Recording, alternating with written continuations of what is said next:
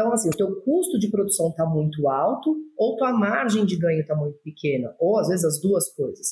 Mas você precisa saber, você precisa ter certeza. Esse negócio de eu acho não resolve. Você tem que olhar os números e falar, é tanto, vírgula tanto, saber assim os centavos, saber assim os decimais do negócio.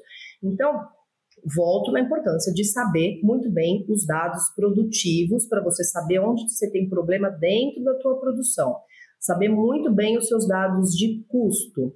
E aí também ver se tudo que você está gastando, se você está usando direito. Então, assim, você tem aquela ração que pega um grande volume ali do, do teu custo. Você está armazenando essa ração direito? Está fazendo controle de pragas, de roedores, de mosca, sei lá mais do que direito? Então você está gastando um dinheirão com aquela ração e não está cuidando dela. Você está tendo desperdício na hora de, de distribuir essa ração?